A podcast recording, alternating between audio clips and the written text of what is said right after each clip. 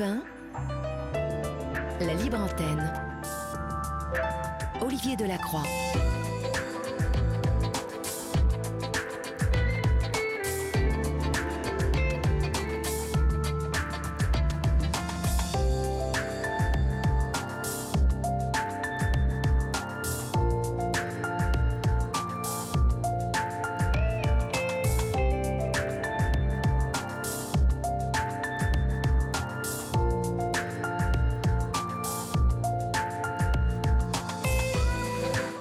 Bonsoir à toutes et à tous. J'espère que vous avez passé une agréable journée. Je vous dis ça tous les jours, chers amis, mais euh, cela vient du plus profond de mon cœur. J'espère que vous allez bien. J'espère que vous avez passé euh, une bonne journée, euh, un bon début de journée, que qu'au travail, qu'en famille, que tout se passe bien. Et puis, bien évidemment, vous le savez, si quelque chose coince, s'il y a un petit truc qui ne va pas dans votre quotidien ou un plus gros truc, eh bien, vous savez que vous pouvez composer le nouveau numéro de standard euh, de la libre antenne et d'Europe 1, le 01 80 20 39 21, inclus dans votre forfait, et que vous pouvez euh, d'abord échanger avec Julia et Florian, qui sont, euh, ou Florian, hein, qui sont en régie, qui attendent vos appels. Et comme vous le savez, tous les soirs, les auditeurs qui passent à l'antenne vous le disent, ils sont gentils.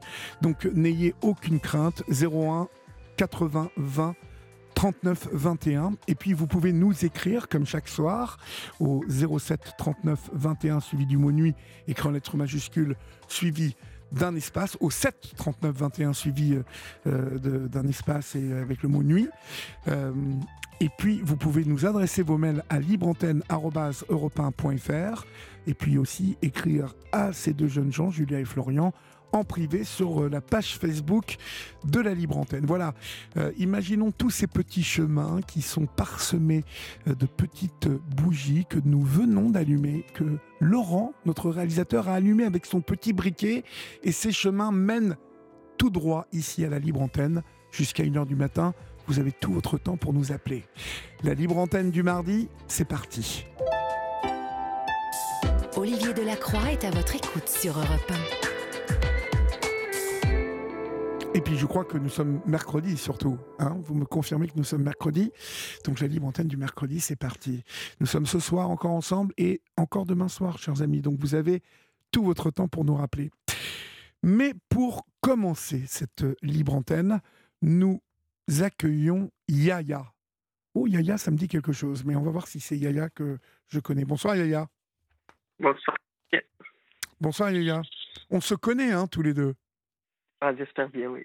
Oui, on a déjà échangé tous les deux. Ouais, ouais, ouais, c'est ça. Yaya, vous êtes un jeune boulanger guinéen. Oui, tout à fait. Euh, vous avez euh, eu le plus grand mal déjà à rejoindre euh, la France. Hein. je me souviens que vous avez fait un périple parsemé d'embûches et d'embûches qui auraient pu même à un moment vous coûter la vie, euh, qui euh, vous a malheureusement coûté votre liberté à un moment, puisque je crois savoir que vous avez été euh, emprisonné, en tout cas privé de liberté et, contraint de travailler pour payer votre liberté à un moment. Je ne sais plus dans quel pays c'était, mais vous allez nous le, nous le rappeler. Et puis une fois arrivé en France, vous, êtes, vous avez essayé de d'apprendre le français, d'apprendre à lire, d'apprendre à, vous familiariser avec le nouveau pays euh, qui était euh, déjà le vôtre dans votre cœur. Euh, vous avez appris à devenir boulanger. vous êtes très doué, très doué. ça, c'est Laurence hein, qui me l'a dit. Comment, Patricia. Patricia, excusez-moi, je l'appelle Laurent, c'est ma grande spécialité. Patricia, qui me l'a raconté et qui nous l'a raconté, hein, raconté pardon, sur, cette, sur cette antenne, euh, parce qu'à un moment, vous aviez de gros problèmes pour obtenir euh, vos papiers, euh, surtout le droit de travailler, hein, alors que Patricia et son mari, qui sont les boulangers qui vous ont formé, est-ce que ce sont eux hein, qui vous ont formé Tout à fait. voilà, et vous avez fini par obtenir, alors je ne me souviens plus très bien, et vous allez me le préciser, vous avez obtenu le droit de travailler, votre carte de séjour. Qu'avez-vous obtenu exactement? Euh, merci Olivier, merci à tes millions d'auditeurs, merci aux personnes qui nous écoutent sur euh, ce moment même. Et si tu me permets, j'aimerais d'abord avant tout me présenter, commencer au début parce que les gens ont besoin de savoir ceux qui, ont, ceux qui sont là pour la première fois, ceux qui m'écoutent aujourd'hui, ont besoin de savoir qui est Yaya et comment je suis là, avant de répondre à tes questions. Alors Yaya, donc justement, euh, quel papier vous avez réussi à avoir quand euh, il y a eu un comité qui s'est organisé pour vous pour que, avec Patricia, vous, vous obteniez euh, des papiers? Vous, avez eu quoi, une carte de séjour ou un, permis de travail? Oui, au début, c'était une, un récépissé avec une autorisation de travail.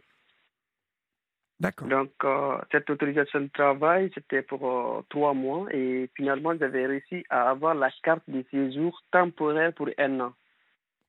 D'accord.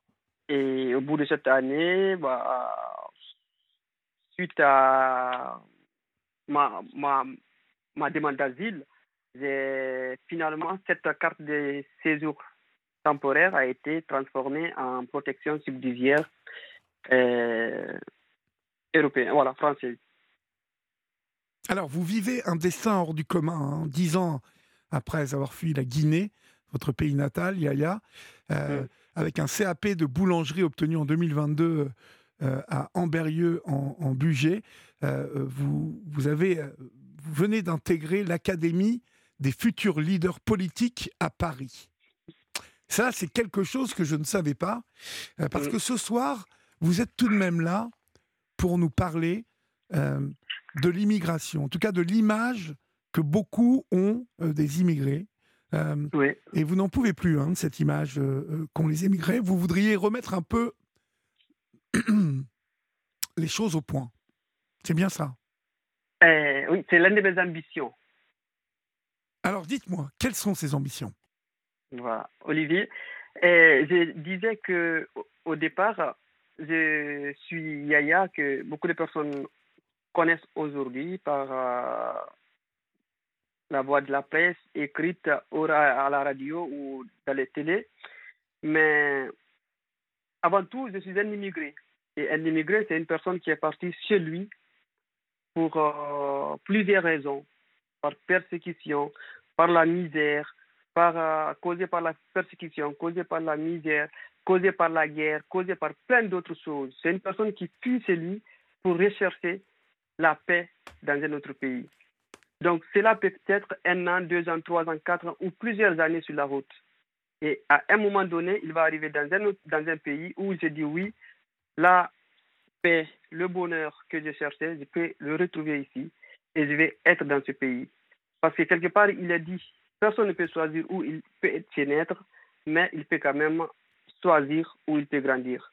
Donc, un immigré, il est arrivé, il est resté en France, en Italie, en Allemagne, en Belgique, en Europe, aux États-Unis ou en Asie. C'est un immigré.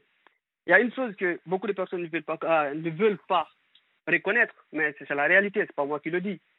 Un sur dix des personnes qui sont en France sont est, immigrés. Un sur dix.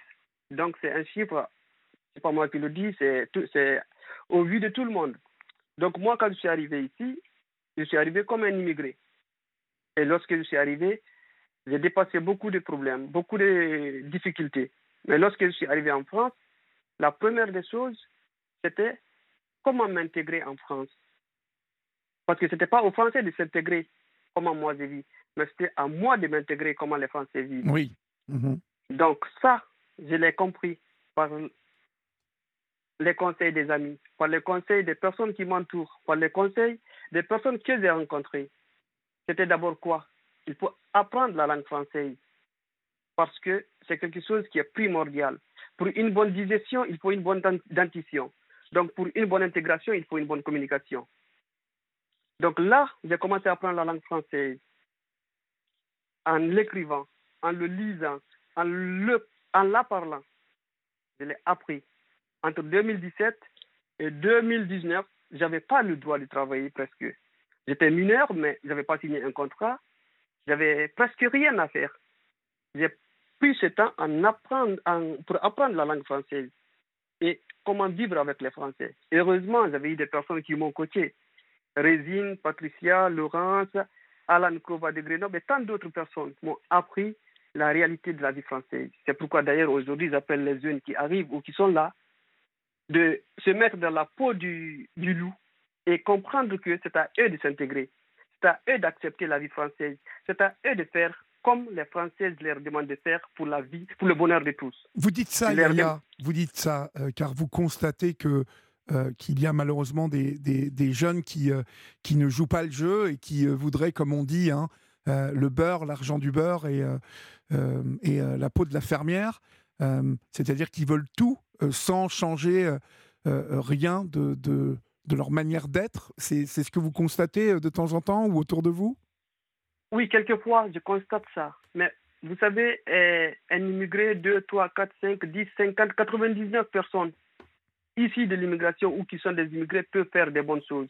Une seule personne immigrée peut faire une chose qui peut ternir l'image de toutes ces 99. Complètement, vous avez raison. C'est comme si vous prenez 5 ou 10 grains d'arachide, vous mettez dans votre bouche qui sont bonnes et vous mettez une seule grain d'arachide qui est pourri, vous êtes obligé de crasser tout euh, ce que vous massez dans la bouche. C'est un, peu, c'est un peu en rapport avec ce qui s'est passé à Annecy. Vous voyez, euh, ah. la semaine dernière, avec euh, cet homme qui était un réfugié et qui était un émigré et qui poignarde des enfants. Et je suppose que un fait d'actualité comme ça, vous, Yaya et euh, euh, beaucoup de vos amis le, vivent mal parce que d'un seul coup, on vous regarde comme si c'était vous, quelque part, qui, euh, qui aviez participé à ce genre de choses. Oui, une petite partie, une petite majorité le, le, pense comme ça. Mais heureusement, la plupart du gouvernement et beaucoup de personnes françaises le voient comme si, oui, c'est cette personne qui l'a fait, mais pas la majorité des immigrés qui, qui, qui, le soutiennent. On peut parier euh, encore sur l'intelligence, mon cher Yaya. On peut, on peut, on peut parier là-dessus.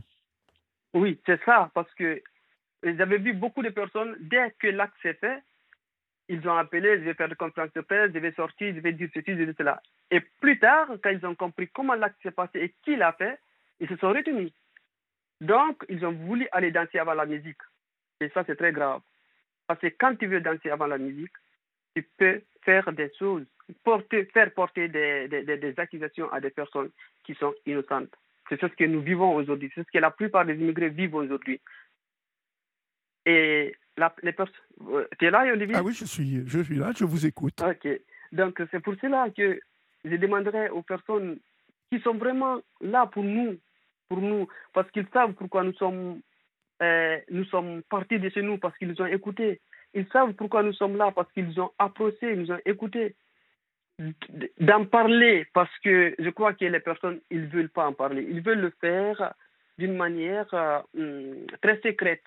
Ah, moi, je vais vous aider, mais j'aime pas être médiatisé. Je vais vous aider, mais j'aime pas qu'on parle de moi. Je vais vous aider, mais j'aime pas qu'on dise ceci ou cela. Or que c'est pas ça. Dites-le. Soyez fiers de ce que vous faites j'ai aidé telle personne. S'il est là aujourd'hui, je le dis tantôt que je suis euh, euh, une perle aujourd'hui aux yeux des personnes et que je suis des perles d'un collier dont le fil est Patricia Résine Laurence. Les uns, ils ne voient pas quand moi je suis, quand je passe. Les uns, ils ne parlent pas de quand je suis là. Pourtant, si moi je suis là aujourd'hui, c'est parce que eux, ils étaient autour de moi, ils m'apprenaient des bonnes choses. Donc ces personnes, il y a beaucoup de personnes en France aujourd'hui qui font des bonnes choses, qui accompagnent, qui aident les exilés, mais ils ne le disent pas, ils ne parlent pas, et je crois que c'est très dommage. Alors, euh, ces personnes dont vous parlez, bien évidemment, dont Patricia, euh, qui est une amie hein, et euh, qui, qui vous soutient depuis le début, toutes ces personnes dont vous parlez, qui sont le fil hein, qui tient toutes ces perles. Euh, vous êtes l'une de ces perles. Donc, euh, vous avez raison, ils ne se mettent pas en avant, ils ne se mettent pas en lumière. Ils œuvrent parce qu'ils ont compris depuis un bon moment que cette bonne vieille terre de France, aujourd'hui, euh, de toute façon, n'échappera pas au, au, mouvement mondial qui fait qu'aujourd'hui, des hommes, des femmes sont poussés hors de leurs frontières et doivent bien comme nous tous, euh, chercher à vivre, euh, à travailler, à se nourrir et à avoir une vie décente. Euh, et moi, je me, je me réjouis d'avoir un jeune homme comme vous ce soir sur l'antenne d'Europe 1 et je me réjouis de voir combien vous êtes engagé et, combien vous donnez du sens à votre vie, mais aussi à celle de ceux qui vous entourent. vous venez d'intégrer donc l'Académie des futurs leaders politiques à Paris. Euh, les fondateurs sont Alice Barbe, une entrepreneuse sociale, et euh, euh, Mishka Benjo, qui est un Français qui vit à New York et qui a participé à de nombreuses campagnes politiques. Ils, veulent renouveler la classe politique aujourd'hui. Et, donc, vous avez été sélectionné, Yaya, sélectionné. Et qu'allez-vous faire dans cette académie? Qu'allez-vous apprendre? Et c'est dans quel but exactement? Et Cette académie, j'ai été pré-nominé, j'étais nominé et présélectionné avant de passer devant un jury pour être sélectionné. Donc au final, j'ai eu la chance d'être sélectionné parmi tant d'autres personnes qui, avaient, qui étaient là. J'ai dit que ce n'est pas mon intelligence ou mon parcours, mais moi je dis toujours c'est la chance. Même si la chance, il faut la provoquer quelquefois. Donc, dans cette académie, je suis là avec beaucoup de personnes. Nous vivons des cours ensemble, des formations, euh, disons, des formations communes de la base. Commune, vous allez apprendre, vous allez apprendre beaucoup. Mais vous allez me raconter ça, on va marquer une petite pause et vous allez me raconter ça tout de suite après. Vous restez avec moi et puis on on se retrouve dans quelques secondes. Sur Europe 1, venez vous confier à Olivier Delacroix en appelant le 01 80 20 39 21. Numéro non surtaxé, prix d'un appel local. Il est 23h30, vous êtes sur la libre antenne d'Europe 1 et euh, nous sommes ensemble jusqu'à 1h du matin. Euh, je repensais tout à l'heure euh, au journal de Raphaël Dévolvé et à cette effroyable nouvelle qui portait déjà près de 90 morts ce soir en Méditerranée et le bilan ne va cesser de s'alourdir d'heure en heure, puisque vous savez que ce bateau qui a fait naufrage comptait plus de 700 personne. Euh, Yaya, vous avez connu hein, ce, cette traversée de la Méditerranée, vous avez connu ce, euh, voyage périlleux. Et euh, quand on pense qu'aujourd'hui, vous allez vous retrouver sur les bancs de l'Académie à vous former aux sciences politiques et à comprendre le fonctionnement de nos institutions, et en particulier celle de l'Europe communautaire, et aussi à vous exprimer en public, je, je me dis, quel, quel chemin parcouru quand même Ouais, ça a été, ça n'a pas été difficile, euh, facile pour moi et pour beaucoup de personnes exilées qui sont passées par là. Mais le plus important, c'est ce que nous vivons aujourd'hui, parce qu'on ne sait pas ce que demain nous réserve. Donc, euh, oui, je, sais, je remercie le bon Dieu et les personnes qui m'ont euh, entouré depuis le début et qui, grâce à qui je suis aujourd'hui dans, parmi ces jeunes qui sont dans l'Académie des futurs leaders. Alors, je, vais préciser aussi à celles et ceux euh, qui nous écoutent ce soir euh, euh, que vous, vous financez hein, une partie de, votre séjour parisien, puisque vous, vous êtes donc sur les bancs de l'école hein, à apprendre les mardis, mercredis et jeudis, mais vous allez proposer vos services et travailler en marge de vos cours dans des boulangeries pour financer donc ce séjour parisien. Euh, et cette, cette, académie, elle est exemplaire. Je trouve qu'elle est, elle est visionnaire parce que euh, vous euh, Une petite précision, Olivier, une petite précision par rapport au, au, financement. En fait, cette académie, elle est tellement spéciale que il nous propose des, des contrats. Donc, il nous paye au SIMIG pour que nous puissions faire cette académie, pour avoir une vision concrète pour changer la vie de quelques, pour changer des idées voilà, il faut le dire comme ça. Donc, euh, actuellement, je ne travaille pas en boulangerie parce que je n'ai pas eu de temps partiel, mais je vis grâce à cet euh, argent qui est l'Académie du pays. D'accord. Et bien sûr, avec l'aide de mes parents de la boulangerie, de Patricia et euh, Ripière. Et vous allez donc apprendre à vous former aux sciences politiques, hein, c'est ça? Mais alors, dans quel but, Yaya Pour peut-être un jour être élu ici en France? Et disons que pour le moment, ce n'est pas mes ambitions de faire la politique des politiciens, c'est-à-dire euh, euh, être élu, non, mais plutôt pour faire comprendre aux personnes mes idées, parce que ça aussi c'est de la politique. C'est la politique en fait, on le fait toute la journée. Chacun fait sa politique pour faire comprendre son idée. Quand tu veux acheter une baguette, quand tu veux aller euh, faire tes courses, quand tu veux monter dans le... Chacun fait sa politique. Mais moi, je ne suis pas dans cette école pour faire la politique des politiciens. C'est juste d'apprendre comment faire comprendre aux gens que l'immigré, nous ne sommes pas tous des mauvaises personnes que nous ne sommes pas tous des personnes qui veulent profiter, que nous ne sommes pas des personnes qui sont là parce que c'est la France. Nous sommes là, c'est parce qu'il y a la paix. Et la paix, elle est primordiale dans la vie. Alors, je dois citer euh, Henri Pierre hein, et, Patricia Hiverna, euh, ce couple de boulangers fermiers euh, à la chapelle du Châtelard, où je me suis rendu. D'ailleurs, est-ce que le cochon est toujours en vie?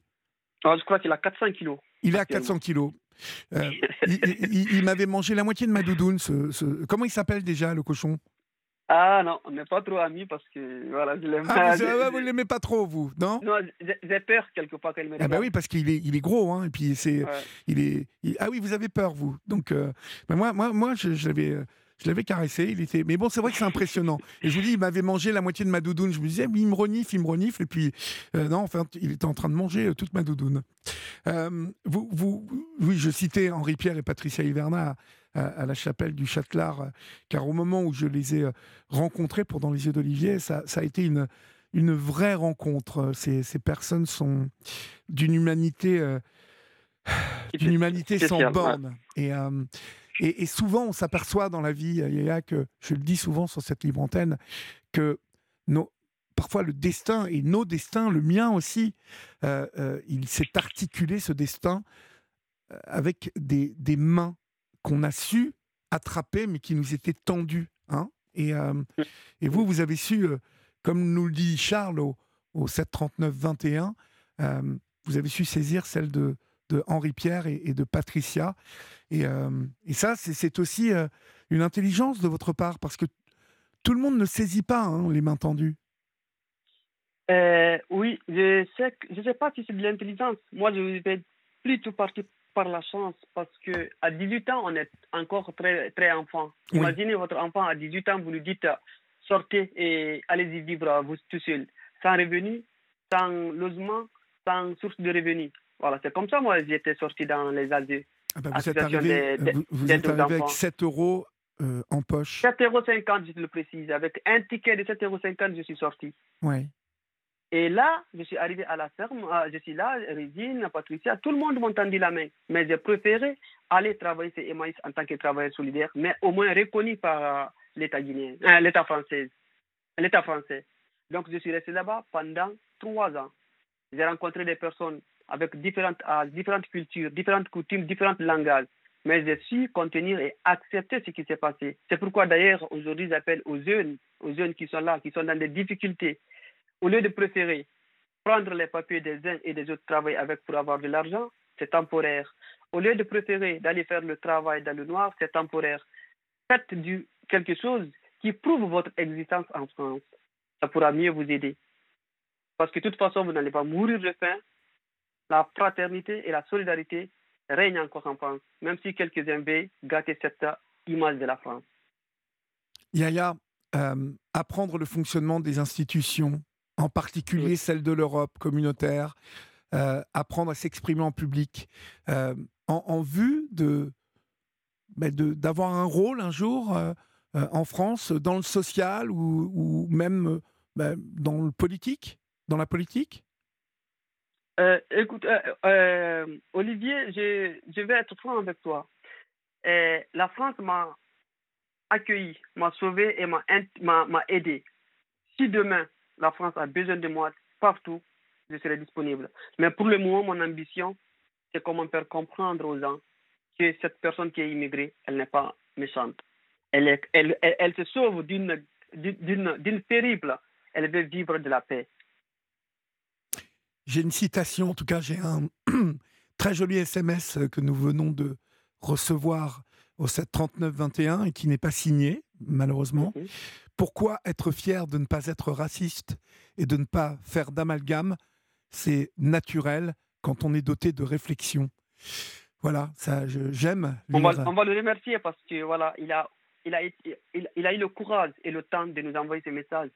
C'est une manière de nous, de, nous féliciter. On lui remercie. De, euh, on lui remercie. Oui, on lui ou la remercie. Et on, remercie aussi Charles qui euh, vous dit bravo euh, ce soir parce qu'il il l'apprécie aussi qu'Henri vous ait tendu la main et que vous ayez été capable de saisir la main de, de, de, ce Henri que je connais personnellement, Henri Pierre, et qui est quelqu'un de voilà, de fabuleux, d'une gentillesse. Euh, et Patricia aussi, hein, bien évidemment. Mais je me... Bah, toute la famille, en général, toute la famille m'a accueilli à bras ouverts. Les enfants de Pierre, les enfants de Patricia.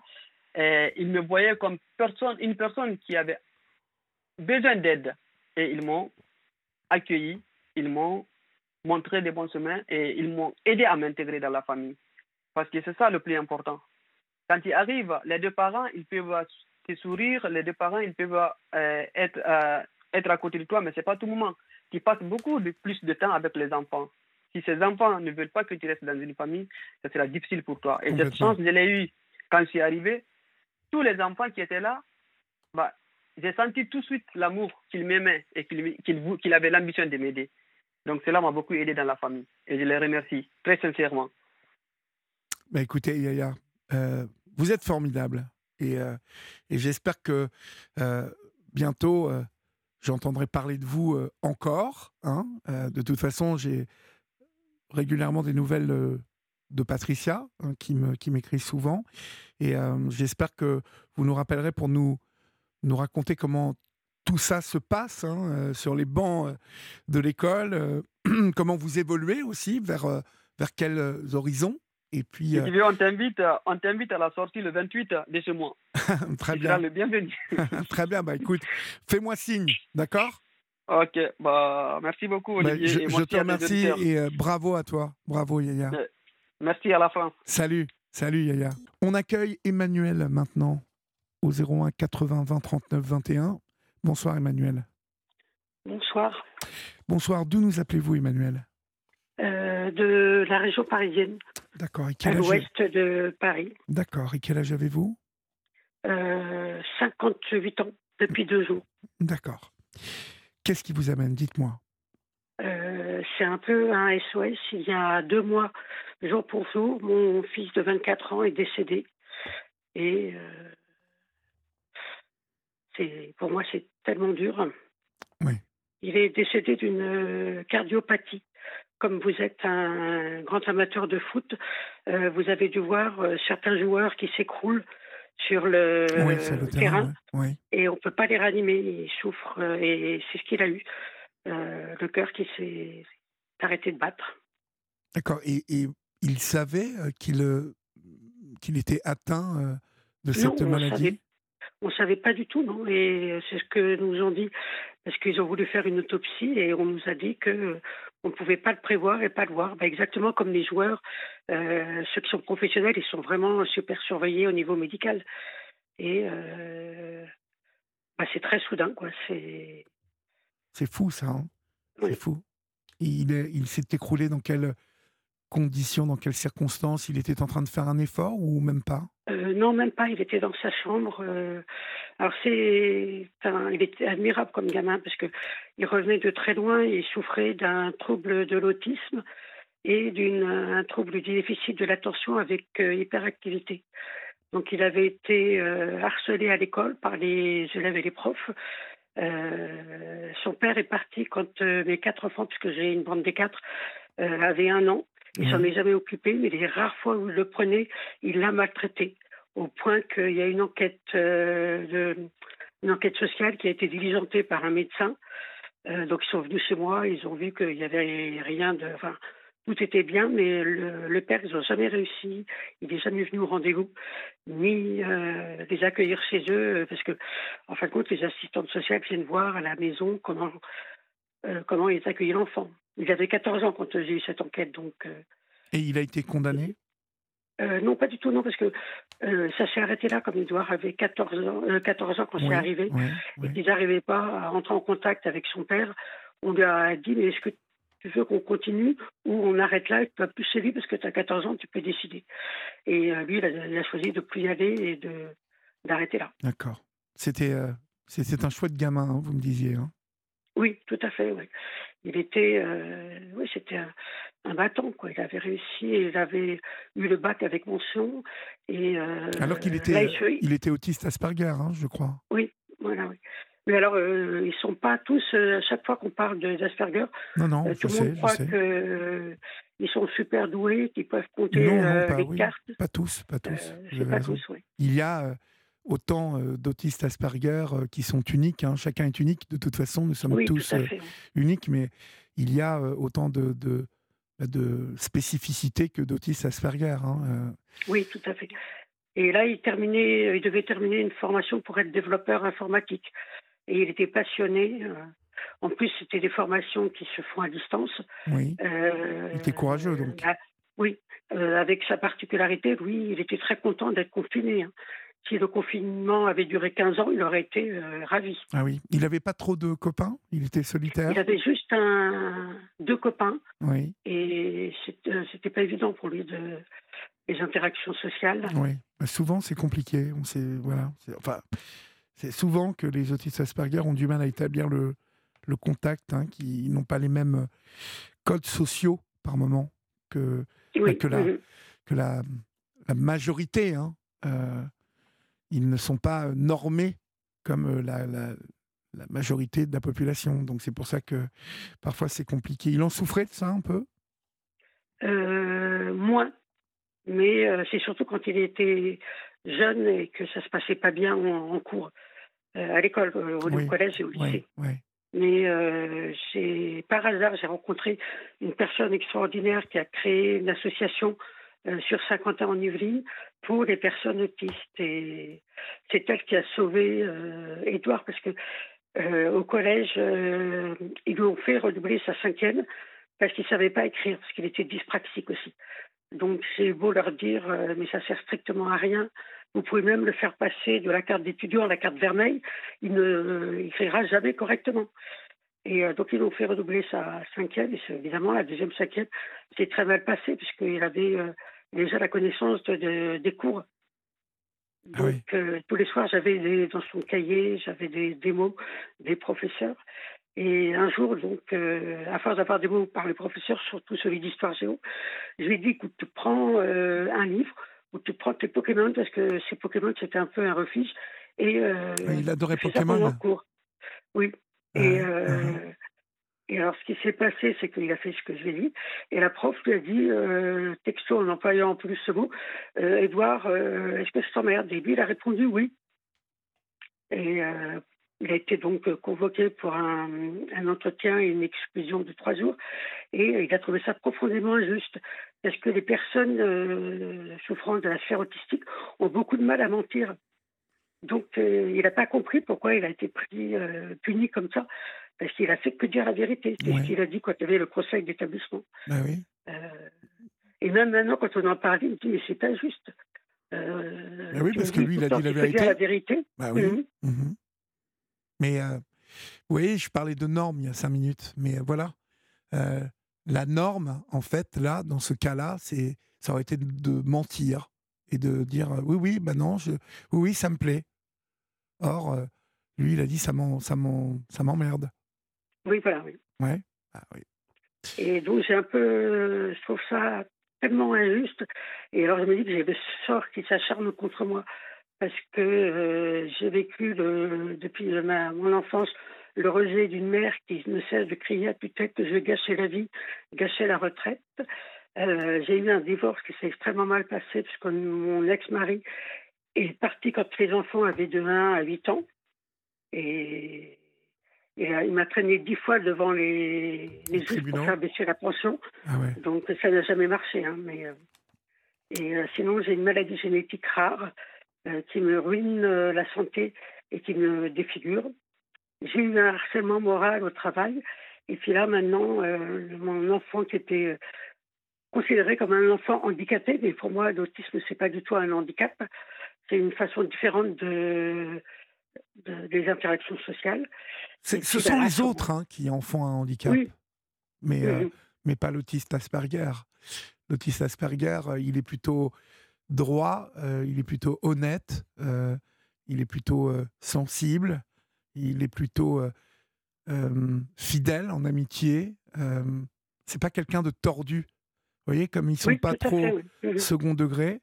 Moi, j'en connais beaucoup hein, d'autistes Asperger et, et, voilà, il faut une fois qu'on sait que voilà, il, parle souvent sans filtre, on sait que ça n'est pas de, ni de la prétention, ni du mépris, ni mais ils disent ce qu'ils pensent. Donc, c'est plutôt, sont plutôt des gens à qui on peut se fier, qui sont honnêtes, honnêtes. Et alors, avec moi, on était, on se comprenait. Il savait quand j'allais mal, et à chaque fois qu'il voyait que j'allais mal, il me disait "Mais maman, qu'est-ce que je peux faire pour t'aider? Je vais passer l'aspirateur, je vais préparer le repas." Enfin, il était, il était super, quoi. Ouais. La bande des quatre, donc oui. les les trois autres frères. Donc, il y a une fille dedans ou il y a que des garçons L'aîné, c'est une fille, et ensuite, j'ai trois garçons. D'accord. Comment ça va? Comment, comment vivent-ils bah, eux, pour eux aussi, c'est très compliqué. Dur. Hein. Bah, oui. Donc, mais bon, on va avancer. oui. vous allez vous serrer. J'ai beaucoup de chance d'avoir ces trois enfants qui sont un, réconfort pour moi. J'ai un compagnon et puis ma fille a eu un bébé il y a deux mois. Et ma belle-fille, donc la fille de mon compagnon, a eu une petite fille. Donc euh, rien que pour tout ça, il faut que je tienne. Mais, il euh, faut, il faut tenir. Hein mais ce qui m'angoisse le plus, c'est que je vais devoir vivre avec cette souffrance jusqu'à la fin de mes jours. Euh, et ça m'angoisse. Ça ne sera pas jusqu'à la fin de vos jours, bien évidemment, Emmanuel.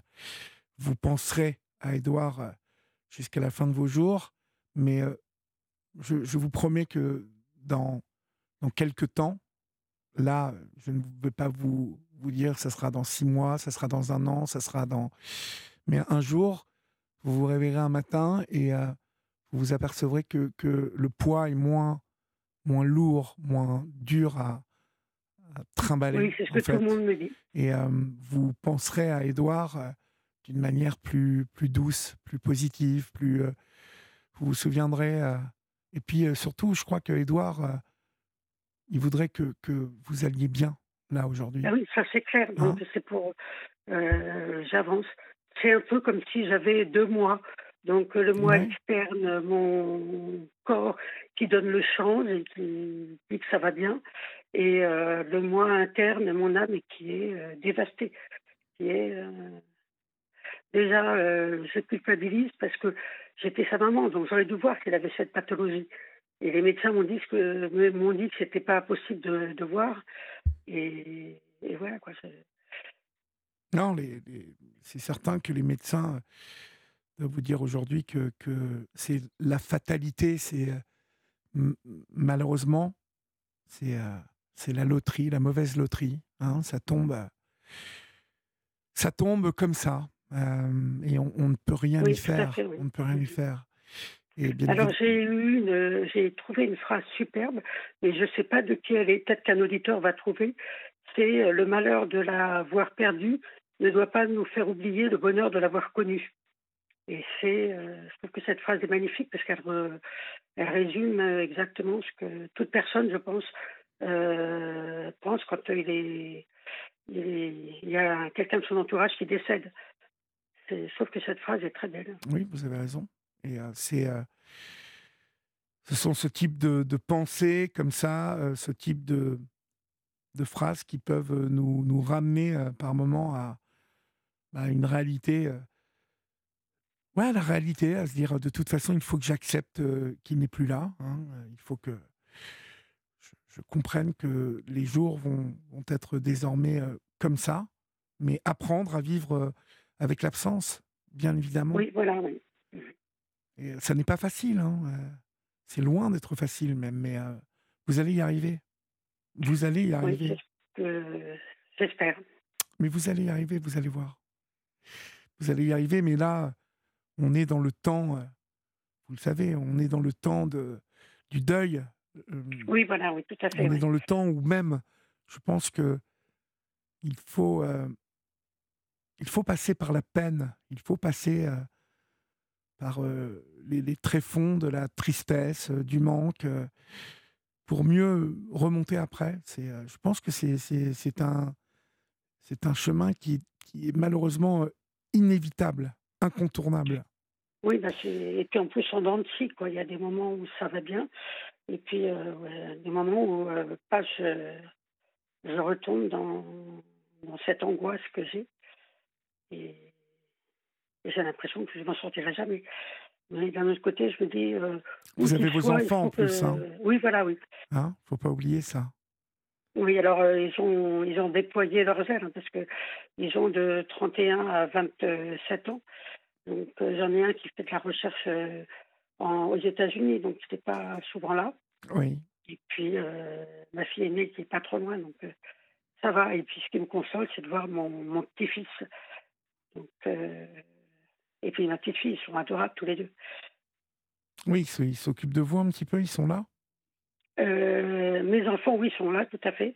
Et mes petits-enfants, ben, ils sont euh, très jeunes, hein, parce qu'ils ont 4 et 6 mois.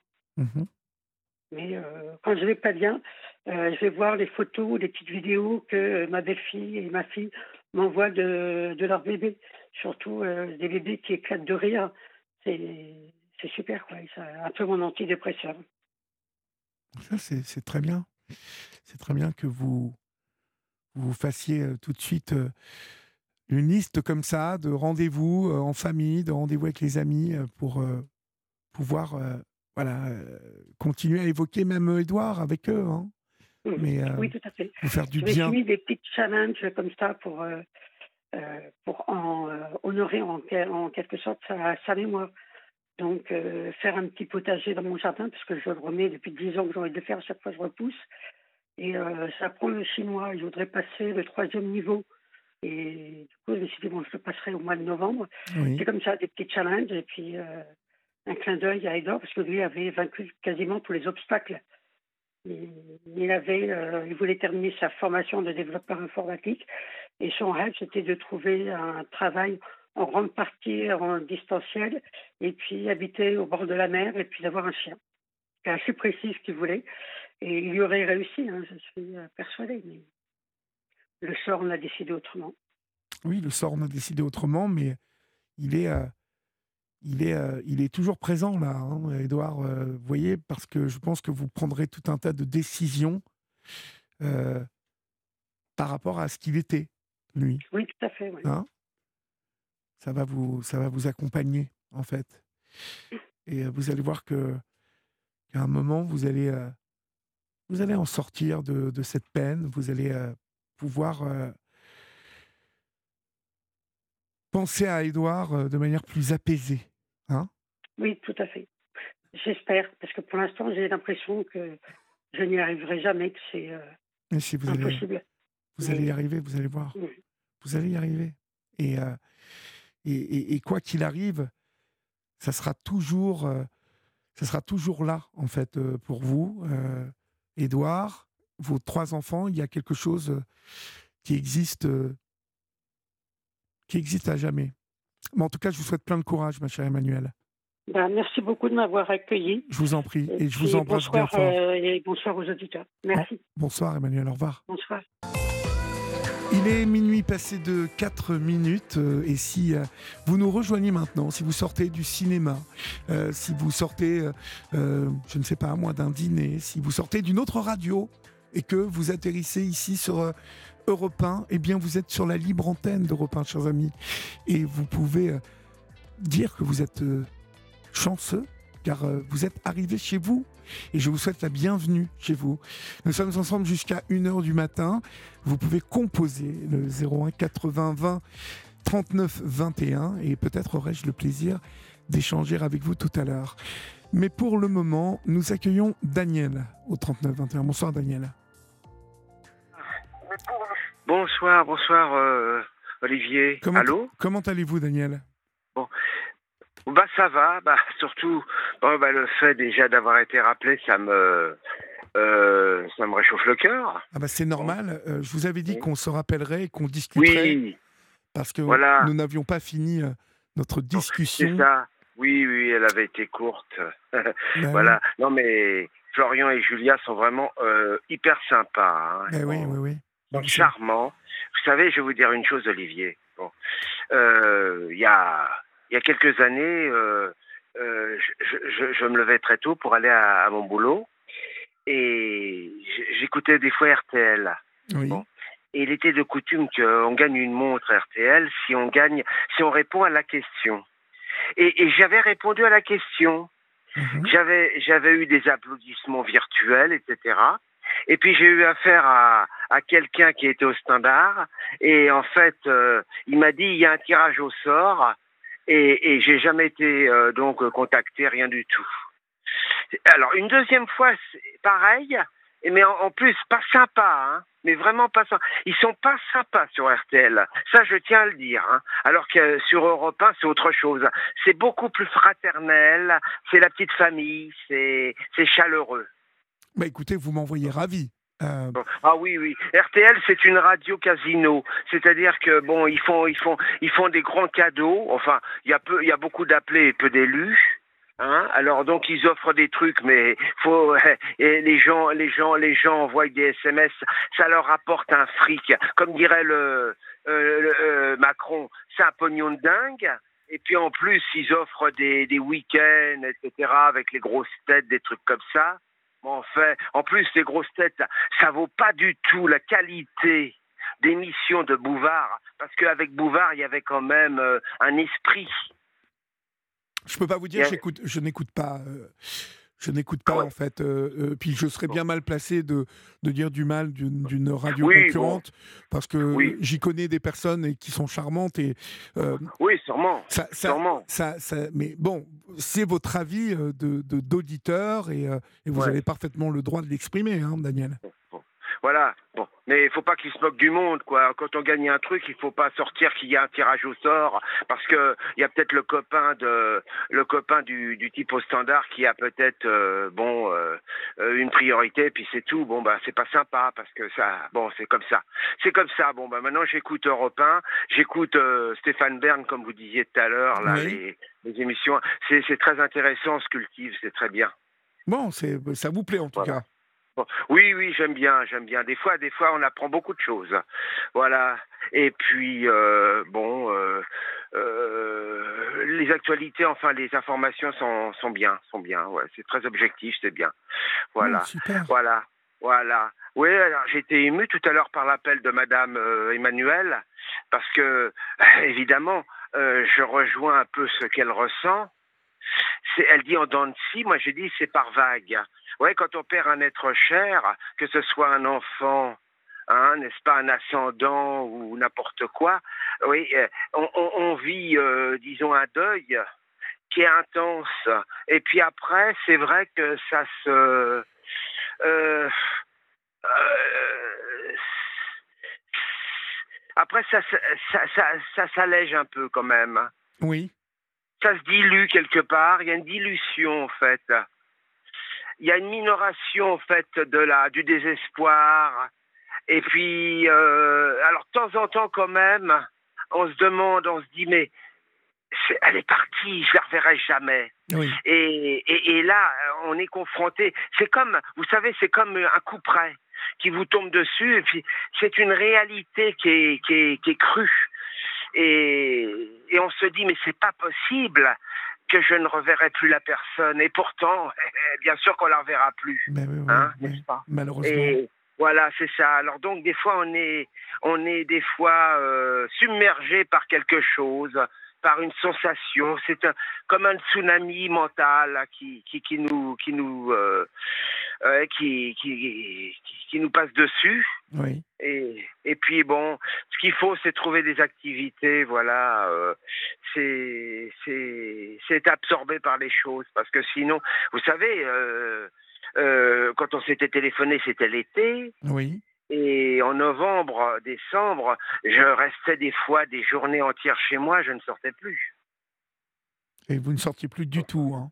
Bon, ah, je ne sortais plus. C'est-à-dire que, c'est-à-dire je planifiais, c'est-à-dire que je faisais des courses. Bon, je faisais des courses pour euh, quelques jours, et puis je sortais pas. Je, je restais, je restais au lit. Je, alors euh, évidemment, la nuit, La nuit, je, je regardais la télé, euh, j'écoutais la radio, oui.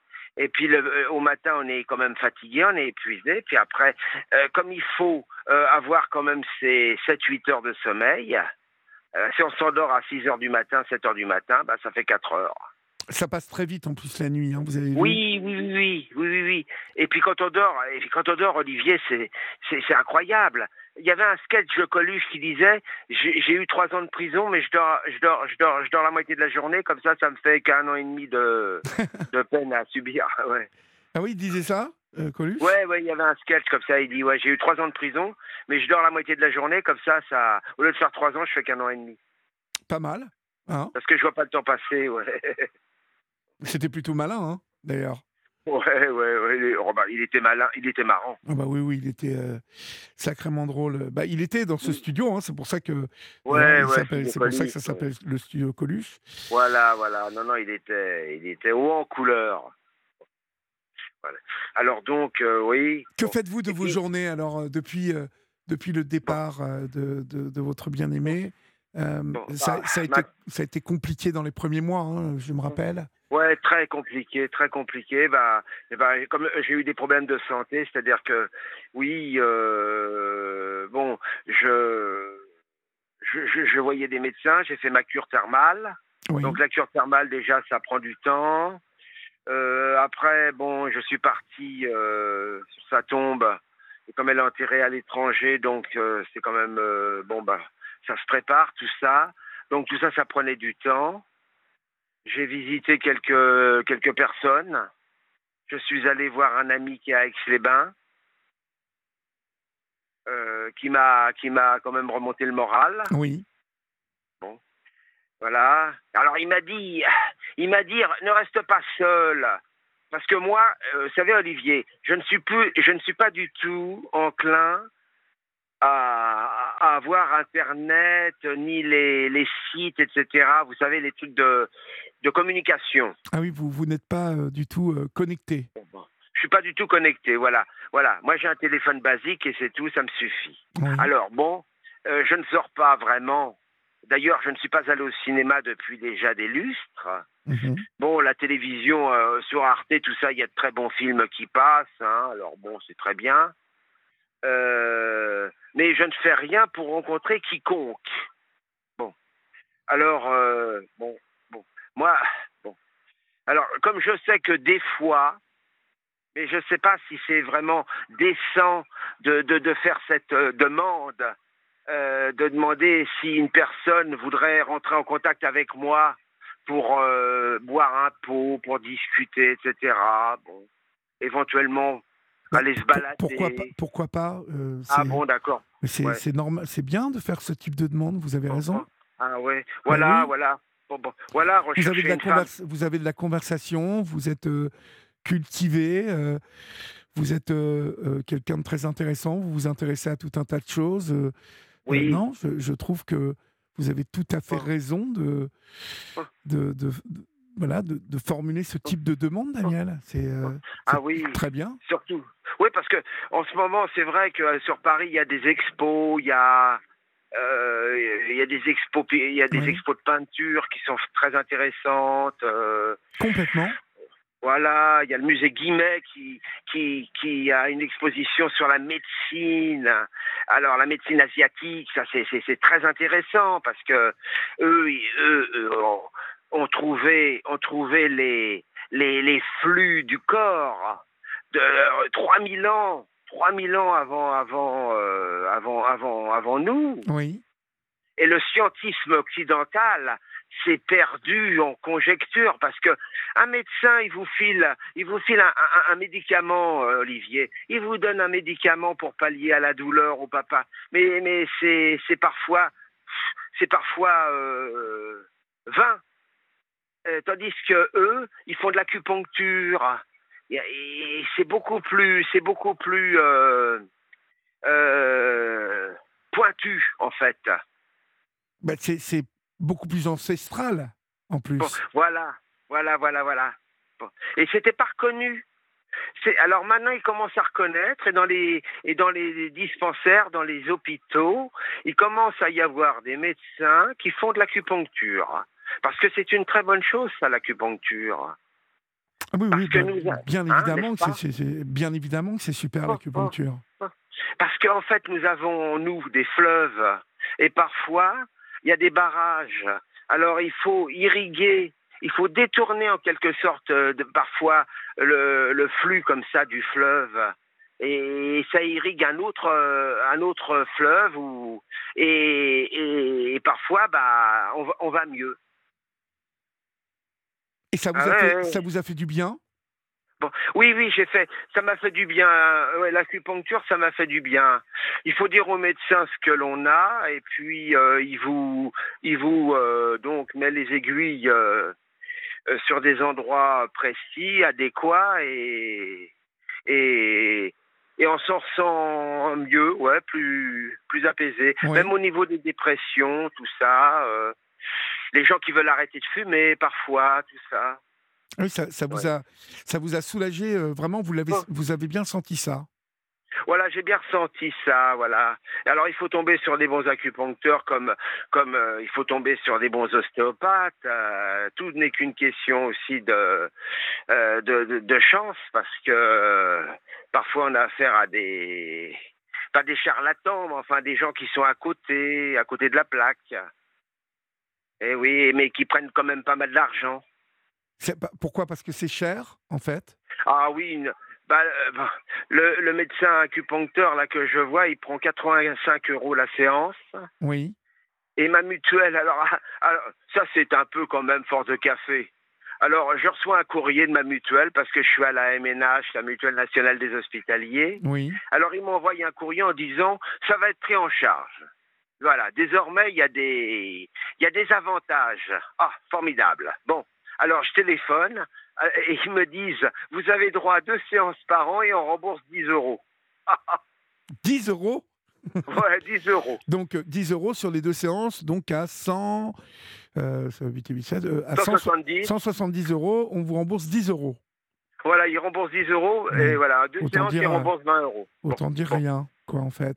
Ah, c'est incroyable, incroyable, incroyable. Bon, bon. Ah ouais, ouais, en plus, bah ouais, bon, bon. Bah oui, mais Bah pff, ouais, oui. c'est euh, c'est pas terrible quand même. C'est pas C'est terrible. pas terrible, c'est pas terrible. Mais enfin, bon, faut la garder la mutuelle parce que on sait jamais maintenant quand on atteint quand même un certain âge, on peut être quand même confronté à diverses choses. Alors, euh, on est quand même content d'avoir une mutuelle qui vous, bon, qui vous protège plus ou moins. Bon, mais enfin, bon. euh, c'est c'est pas c'était mieux c'était il fut un temps où c'était beaucoup mieux maintenant euh, euh, c'est vraiment euh, ils ont ils ont ils ont miné- minoré les remboursements hein. ouais c'est comme ça Bah oui, mais Ouais, bon, c'est puis- pas. C'est, euh, il pourrait faire un. Il pourrait faire quand même un effort. euh, hein, Bon, c'est, c'est, c'est mutuel et- euh, parce que ces mutuelles quand même, ils s'en mettent plein les fouilles quand même. hein. ah ils s'en mettent ils mettent plein les fouilles parce que de toute façon moi je suis bon je suis adhérent je suis adhérent depuis 75 depuis que je suis revenu du service militaire depuis ma titularisation et, et, et donc euh, et je paye quand même presque 100 euros par mois C'est- alors c'est énorme. 100 euros par- ouais. 100 Bah euros oui. par mois 100 euros par mois ouais ça, ça fait beaucoup, Ouais. hein, Daniel, 100 euros par mois.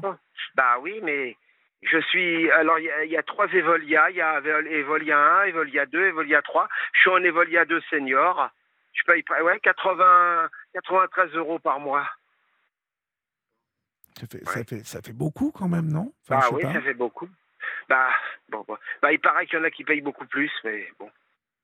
Bon, écoutez, euh, je ne suis pas trop au courant, mais, euh, mais bon, 100 euros, ça me paraît euh, tout de même assez Bah. énorme. Bah oui, mais. Mais c'est oui. Bon, bon. Non, non, mais c'est ça, hein. Bon, bon. Bon, Bon. euh, autrement, Ouais. euh, Alors, oui. comment, comment va la vie aujourd'hui Aujourd'hui, au moment où on se parle? Bon. Bah, bon, bah, ça va, j'ai, bon, je, je cultive des petits projets, c'est-à-dire que je commence un petit peu à, c'est sans doute aussi parce que, bon, les, les journées sont ensoleillées, alors donc ça nous apporte peut-être plus de vitamines, n'est-ce pas? Oui. donc, euh, je suis plus enclin déjà à, à sortir quand même. Bon. Euh, je voudrais. Ouais, voilà, c'est ça. Alors donc, euh, cet ami m'a dit, bon, ne reste pas seul. Alors, bon, moi, de toute façon, je suis condamné à rester seul, puisque moi, je ne fais rien pour. Donc, je vais rester comme ça dans ma grotte, comme on dit, et puis, et puis, et puis, je vais ressasser ma solitude. Alors voilà, c'est pour ça que bon, je jette un peu une bouteille à la mer. Si des fois il y avait, il y avait quelqu'un, il y avait une personne qui voulait communiquer, qui sortir, parler, etc. Peut-être même partir, partir à peut-être euh, un week-end, quelque chose. Pourquoi pas euh, Enfin, au moins, au moins, au moins, au moins, au moins pallier à nos solitudes communes. Bon, Ben oui, évidemment, il y en a, n'enlève. il y en a beaucoup hein, de gens qui. euh, Ouais, c'est ça. C'est ça. Mais on vit une époque bon, où les gens ne communiquent pas, c'est ça le problème. Euh, les gens, les gens ont une certaine réserve. euh, et puis chacun joue un rôle, alors que moi je trouve qu'il faut être spontané, il faut se montrer tel qu'on est, avec ses faiblesses, avec ses, avec ses, ses aspects un peu euh, livresques, hein, n'est-ce pas, désespérés, et puis euh, mêlés d'espoir. Il faut, il faut, il faut, il faut se montrer tel qu'on est. Il faut être entier. C'est tout. Alors, alors bon. euh, sinon, bon, bon. Sinon, bon. Alors donc j'ai, je, suis quand même content parce que bon, j'ai quand même euh, re- respecté, respecté ses, ses, vœux. C'est-à-dire? Alors, euh, bah, c'est-à-dire qu'elle voulait ent- être enterrée av- avec ses parents, etc.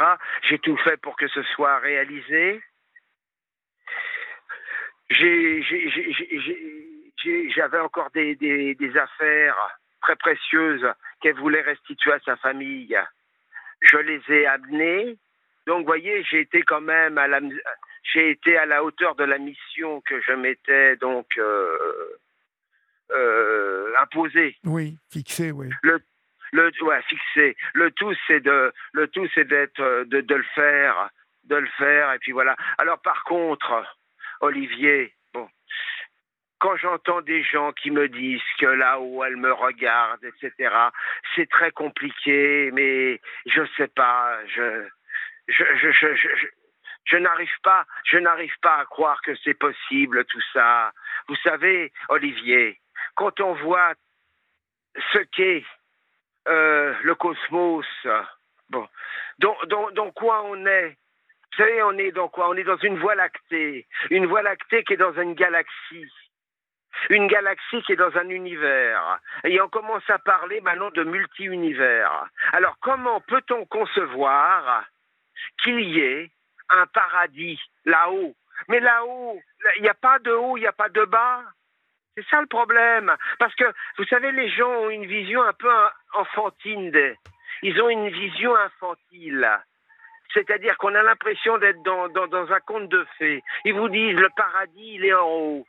Alors on est en haut, on s'envole et puis on est en haut, on regarde en Oui, bas. ouais, c'est une manière. Je euh, n'arrive- ouais. Oui, et puis l'enfer. Alors l'enfer, il se trouverait euh, au milieu de la terre, mais ce sont euh, euh, des dogmes qui, qui remontent au Moyen Âge, mais auxquels les gens se sont malgré tout, malgré la technologie, malgré l'évolution technologique, n'est-ce pas Ils se sont quand même Accrochés. accrochés à ces, Voilà, ils se sont accrochés. Alors je pense c'est parce que c'est le désespoir. Vous savez, parce que les gens sont désespérés devant ce mystère. Et je pense qu'ils s'accrochent à des, à, des, à des dogmes, à des choses comme ça. Euh, mais je ne crois pas, je ne crois pas. Euh, bon, parfois il y a des choses étranges, c'est sûr. Mais comment, comment peut-on croire que ce serait tellement merveilleux Ce serait merveilleux si, si, si la personne décédée pouvait voir. Oui, mais vous euh, le savez, roi- vous savez Oui. euh, Daniel, comme peut-être vous écoutez souvent cette libre antenne, je le dis souvent, l'i- Oui. l'idée, euh, l'idée de Dieu, l'idée de la foi, l'idée Oui. d'un après, d'un ailleurs, euh, l'idée de quelque chose Oui, euh, le sens que l'on peut essayer de chercher, euh, Mm. de donner un sens à tout ça euh, et d'essayer de le trouver. Oui, De toute façon, l'idée de Dieu est tellement immense oui, que euh, nous sommes bien petits devant, devant cette, euh, cette idée-là de Dieu. C'est-à-dire que si, si Dieu il y a, il est, euh, il est bien évidemment hors d'atteinte et c'est presque une, une logique. Euh. Puisque la foi demande un effort. euh, mhm, un effort de réflexion, un, un effort d'observation, un effort de Mhm. concentration, mhm. un effort aussi de, de partage, d'amour, de d'attention que l'on peut porter à l'autre comme à l'autre, oui. que l'on peut porter à soi aussi. Mais malgré tout, cet effort,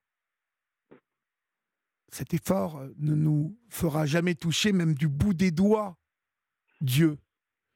Bah oui, si, euh, si Dieu il y a, il est bien évidemment hors d'atteinte. Et tout ce qui Eh a oui. été euh, créé autour de ça et écrit, de mon point de vue, n'est que n'est que la création de l'homme. Alors je sais que je vais encore Ah avoir oui. quelques SMS oui, qui bien vont me sûr, rappeler euh, l'histoire de Jésus, l'histoire de Mahomet, Oui, l'histoire, oui, les l'histoire. apôtres, les ce sont des écrits d'hommes. Bien sûr, mais, mais Dieu, c'est une cré... Mais en fait, Dieu a été créé par l'homme aussi. C'était peut-être pour mieux canaliser peut-être sa conscience. C'est- C'est des ga- c'est un garde-fou. L'idée de Dieu peut aussi répondre à une peur de l'infini. euh, Il peut répondre à une peur euh, de l'au-delà, de, l'immensité, voilà. du temps. Ouais. Mais encore une fois, euh, c'est oui, vous avez raison de dire que euh, quelque part le mot Dieu est, est- est une invention de l'homme, bien évidemment. Ça a été inventé depuis, depuis de l'homme de Néandertal. Parce qu'à l'époque, bon, l'homme de Néandertal, c'est vrai que les Néandertaliens, bon, c'était une espèce qui, qui était en Europe, qui vivait en Europe il y a 40 000 ans, et qui avait déjà une, une notion déjà post-mortem. C'est-à-dire qu'ils avaient déjà euh, des concepts funéraires, Mais oui, mais de, de tout temps, euh, de tout temps, l'homme a, a cherché à se rassurer devant la mort. De voilà, se rassurer devant la mort. Oui. Voilà, c'est ça, c'est ça. Bon. Mais, Mais- euh, on ne peut pas en vouloir. euh, Bon, c'est c'est un réflexe humain euh, Ouais, d'avoir peur.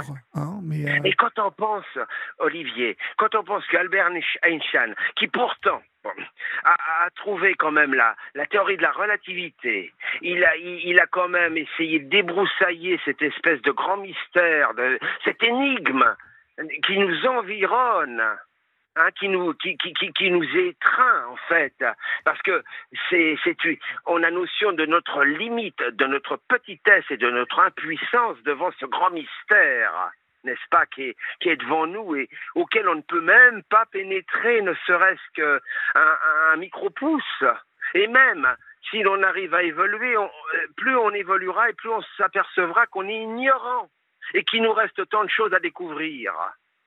Donc, à l'échelle de, de l'être humain, c'est- insignifiant.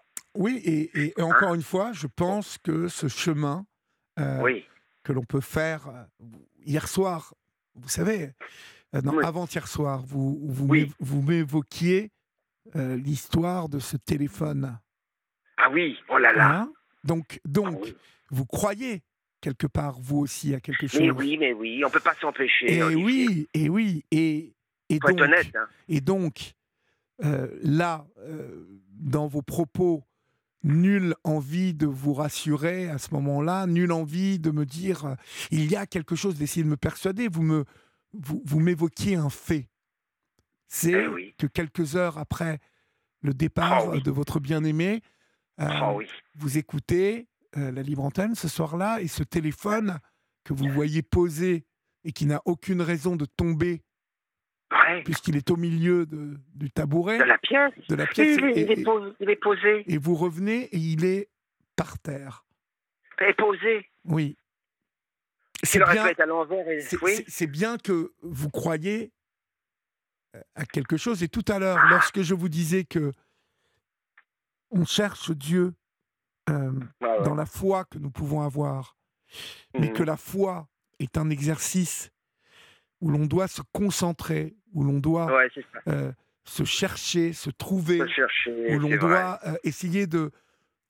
Vous voyez, moi, euh, souvent, je prends l'exemple de la nature, des abeilles, Ah oui. vous voyez, de, de l'organisation d'une ruche. Ouais. Et j'y vois, j'y vois comme lorsqu'on m'explique que dans le corps humain, euh, à un moment, quand vous, vous faites du sport, euh, le tendon qui glisse sur euh, des cartilages, euh, Oui. eh bien, le corps va produire un, un- un léger, un léger produit qui va huiler, faire glisser le tendon pour qu'il ne s'abîme pas, pour qu'il ne- Ah ne s'irrite pas. vrai. Dans, dans la, la minutie ingénieuse de la nature, Oh oui. dans la l'intelligence de la mécanique de la nature, dans l'instinct, euh, dans ce que l'on peut euh, pressentir. C'est fou. Euh, je vois, je vois quelque chose d'impalpable. Je vois quelque Bah, chose de, euh, de l'ordre de du sens. il est là. Et comme me dit Tina, là, elle me dit Dieu n'est nulle part, il est. Il est. Et elle a raison, Tina, peut-être. Il est là, Mhm. autour de nous, dans, dans ce que nous sommes nous. euh, peut-être formons-nous euh, un, grand, euh, un grand quelque chose dont nous faisons partie inconsciemment. Vous voyez, je ne sais pas, Ouais, ouais, ouais. mais voilà. Oui, c'est ça. Il y a plusieurs, il y a plusieurs pistes. On est il y a plusieurs est- pistes, on est exactement. peut-être dans un, on est peut-être des, on est peut-être des cobayes. On est peut-être dans un laboratoire d'expérience et on est observé. On ne sait pas. C'est possible, c'est Mais possible. oui. Souvent, ça c'est un, un fantasme qu'on a aussi, hein, que nous sommes euh, une planète là et que les, les extraterrestres nous ont créés Oh. et nous observent. Il y a plusieurs bon. pistes, comme vous dites. Il y a plusieurs pistes, c'est vrai, mais c'est. Mais alors, pour, pour en revenir, je, je situais Albert Einstein ou Planck ou, ou tous ces astrophysiciens donc euh, de, du début du siècle dernier, et c'est vrai que il y avait, il y avait un. C'était une espèce de d'envolée comme ça euh, euh, d'idées, euh, de pensées, hein, la, fin du 19e siècle et le début du 20e, avant la, Première Guerre mondiale, même ah, entre même les deux guerres, n'est-ce pas? Eh bien, eh ben, ils croyaient en Dieu. Eh oui, ils croyaient en Dieu. Alors, c'est vrai qu'on se dit, les, les savants, les astrophysiciens, ils croient en Dieu. Et pourtant, ce sont quand même des initiés, hein Oui. et ils ont quand même connaissance de ce qu'est la, la cosmologie, en fait. N'est-ce pas? Ils, ils- ils savent très bien que la Terre est dans une voie lactée qui fait partie de... Il y a 200 milliards, et encore c'est un chiffre euh, que l'on a avancé, 200 milliards de galaxies. Et puis là, maintenant, on commence à parler de multi-univers. C'est-à-dire qu'un un univers serait fini, mais il y en aura un autre, etc. Et maintenant, certains euh, commencent à amener euh, la théorie peut-être euh, bon que nous serions dans un monde un peu comment virtuel bon oh, je sais pas bon il est vrai que quand une c'est vrai que quand une personne est dans l'antichambre de la mort elle, elle peut se demander si elle n'a pas rêvé je pense, hein, j'essaie de me mettre à la place d'une personne qui est, qui est à l'aune du grand départ vers l'au-delà, vers l'inconnu. Eh bien, euh, on peut se demander cette espèce de d'état de, de cette espèce d'état un peu éthéré en fait. Oui. On, on peut se demander si la vie n'était pas un songe, un rêve. Voilà. Oui. Parce que quand on est dans un état comme le nôtre, bon, on, on- on est cerné de choses bien réelles, on est dans le rationnel. Ah ben oui, vrai. oui, oui, Bon. oui. Mais il y a des.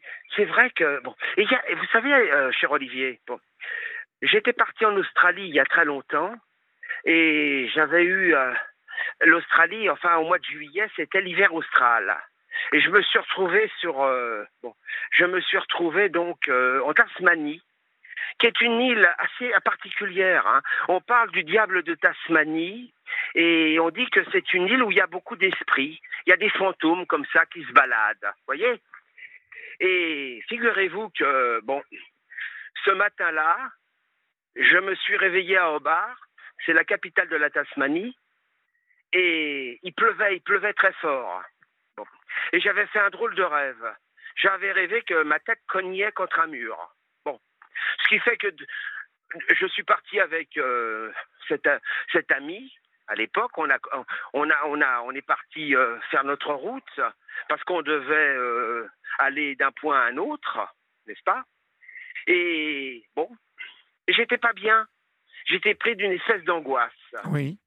Et au début d'après-midi, bon, il se met à, neiger. Et, c'était l'hiver en fait, c'était l'hiver austral. Hein. Quand c'est l'été ici, c'est l'hiver là-bas, dans le, dans le, euh, en dessous de l'équateur. Bon. Et il y avait la police, tout ça, il y avait des gyrophares. Ah, c'était vraiment angoissant. Hein. Et tout d'un coup, il y a une voiture qui apparaît, une grosse, euh, un gros minibus, et il y a une femme, bon, mais une rouquine, un peu, vous savez, à la Paul Signac. Paul Signac, c'est un peintre qui, peint des, des créatures un petit peu, euh, un petit peu comme ça, fantasques. Bon, eh bien, elle, elle me dit de la suivre. Et moi, je la suis. Mais elle roulait très vite. Et ce qui s'est passé, c'est que moi, j'ai pas l'habitude de rouler sur le verglas. Eh bien, figurez-vous que j'ai fait une embardée, puis la voiture s'est retournée. Ah, oui. ah Et si vous saviez, c'est quelque chose de vécu, ça. C'est factuel, hein, ce que je vous raconte. C'est un cas d'école. Oui. Eh bien, j'avais l'impression que cette, euh, bon, euh, ce moment où la voiture s'est retournée, il durait, il durait de, de très, très très longues minutes. C'était, c'était long, long, long. J'avais l'impression d'être, de, de, je sais pas, de, de freiner comme euh, on freinerait un animal, un cheval. Et, j'avais l'impression de tomber dans un ravin, alors qu'en fait, non, pas du tout. Pas du tout. La voiture s'est juste retournée sur le, sur le, sur le bitume. Ah oui, ouais. Et, et, tout d'un coup, il y a des types qui sont arrivés. Ils sont super sympas, hein, les, les Australiens. Euh, c'est l'esprit anglo-saxon. Tout de suite, ils ont ouvert la portière, ils nous ont aidés à sortir. On n'avait on avait rien, pas de blessure, rien du tout. Mais la voiture, elle était dans un état. D'ailleurs, à l'arrière de la voiture, c'était tout écrasé. Ce qui fait que, Olivier, si j'avais pris un autostoppeur ou une autostoppeuse, elle aurait été, elle aurait été écrasée. Ah oui, oh là là. Oh, c'est fou, c'est fou. Et nous, on n'a on a rien eu. Mais par contre, ce qui est bizarre, euh, cher Olivier, c'est que j'ai vu une petite tache de sang sur le tableau de bord. Et on n'avait rien, on n'était pas blessé, rien du tout. Voilà, encore un, encore un mystère. Un, mystère incroyable même. Incroyable, incroyable. Une goutte de sang comme ça, une petite goutte de sang. Bon, bon. Mais c'est vous dire que le temps est élastique. Le temps est relatif. Ça veut dire que, en fait, parfois, on vit des minutes, qui passe très vite et puis dont on n'a pas du tout notion hein, du continu, n'est-ce pas? Euh, Le temps passe comme ça, hein, il passe à travers, à travers nous. Mais des fois, le temps, il est bizarre. On a l'impression que quelques secondes, c'est une éternité. Oui, c'est vrai, oui. oui. Et là, lors de l'accident, vous avez vu que c'était une, que, c'est, la seconde durait une éternité, que tout était au ah ralenti?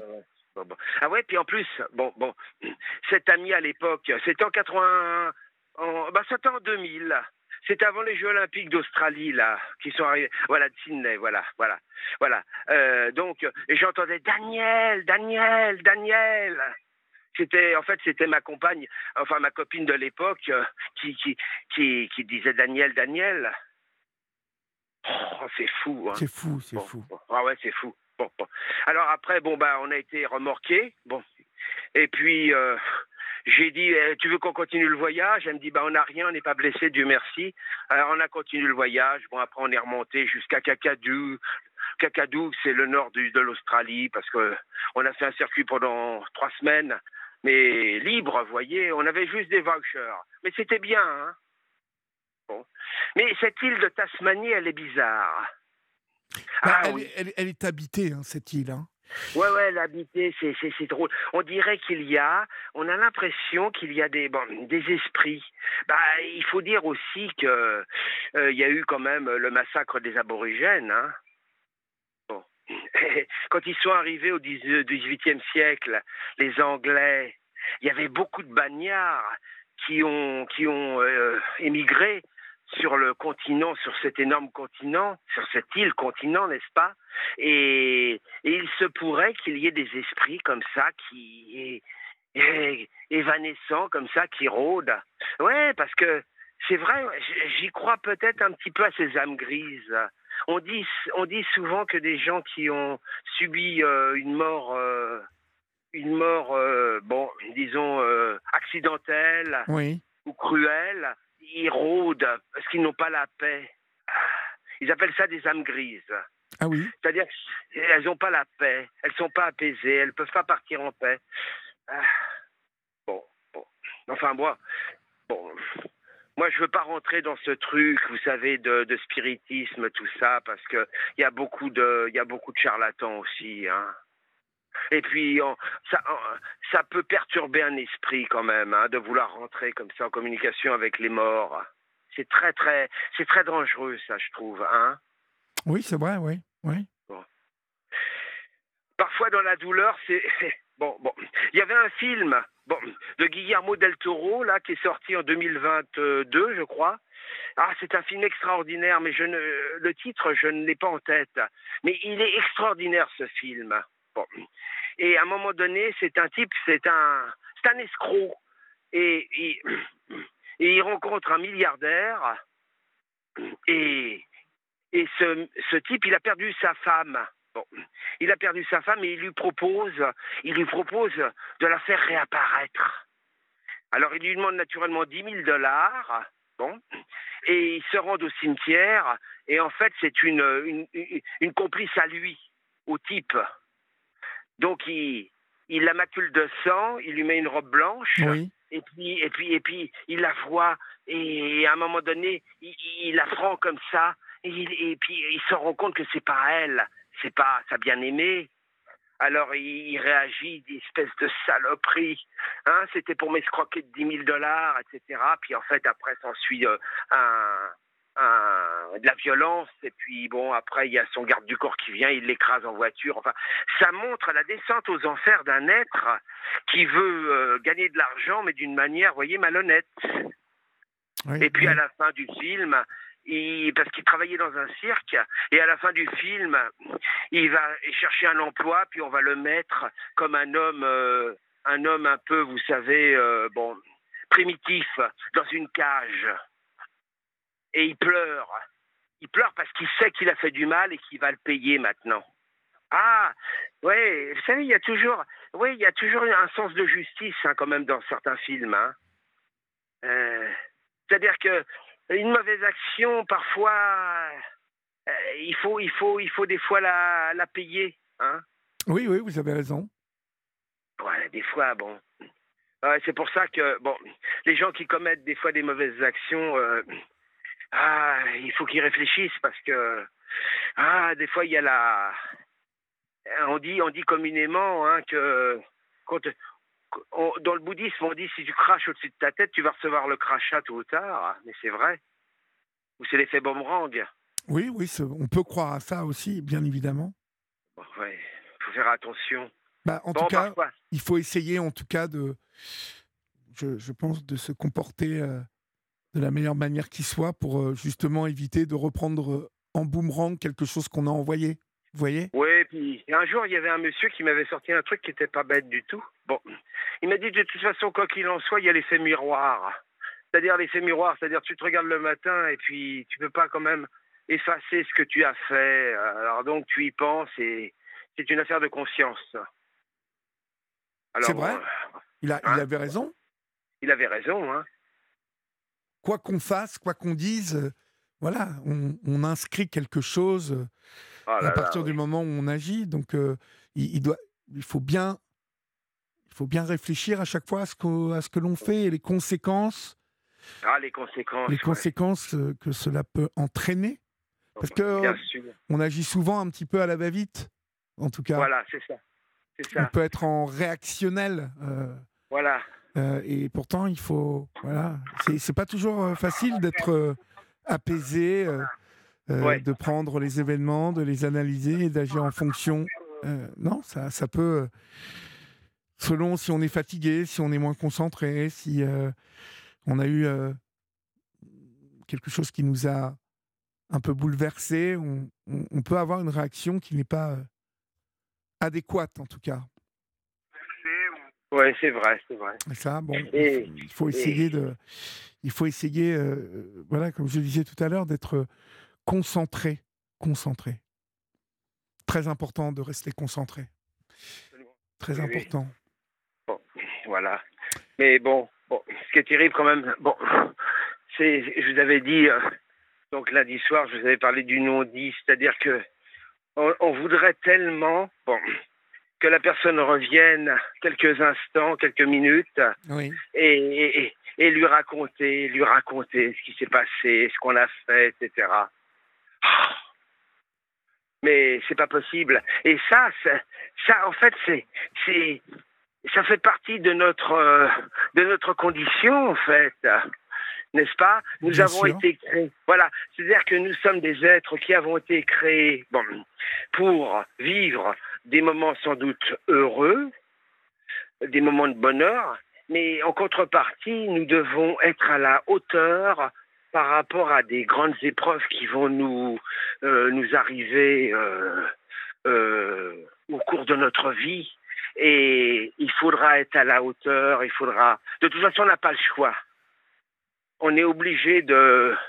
C'est un grand combat, en fait, hein, n'est-ce pas? Oui, vous voyez, il y a Brigitte qui m'écrit Olivier, vous confondez foi et méditation. La foi n'est pas un effort, mais un don. Brigitte pense ça profondément, elle est persuadée de ce qu'elle vient de me dire, mais je ne confonds absolument pas la méditation et la foi. Alors que je dis qu'il faut euh, se concentrer, qu'il faut euh, réfléchir, euh, qu'il faut observer, ça n'a rien à voir avec la méditation. La méditation est, est une capacité à, à vider la tête de toute euh, pensée.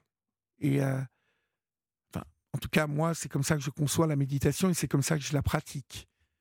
Essayer de ne, de ne plus voilà. penser à quoi que ce soit. C'est très compliqué. Voilà. Non, non. Tandis que ce que vous avancez, bon, bon, c'est une introspection au- dans son intérieur. Intérieur et extérieur, en fait. Oui, bien sûr. Ah Bah oui. J'essaie, Ah bah, de j'essaie de façon- donner euh, à, j'essaie de donner un sens Oui, à, à- à tout ça, en fait. bien sûr, bien sûr. Bah bien sûr. De, de toute façon, bon, l'intérieur, l'extérieur, c'est, aussi euh, bon, ah, euh, logique que l'infiniment, l'infiniment petit et l'infiniment grand. Parce que quand euh, on étudie l'infiniment petit, on dit infiniment petit, c'est infini, et pourtant on en voit les contours. Et bien dans ces, dans cette matière, il y a des infinis. Ah Alors oui, quelle est la oui. notion d'infini? Ça Eh ne ben, finit voilà, jamais. Voilà. Et, euh, Oh, et euh, euh, c'est, ce pourquoi je, je- je dis que peut-être que l'immensité, la grandeur Oui. de l'idée de, qu'on se fait. de Dieu, alors parce que c'est le mot qu'on a donné à, à cela, à l'après, à, à l'avant, à ce qui nous, Ah oui. ce qui nous entoure. Je, je ne sais pas, euh, c'est toujours compliqué de, à part Dieu. Voilà, Dieu, c'est la définition, c'est le mot.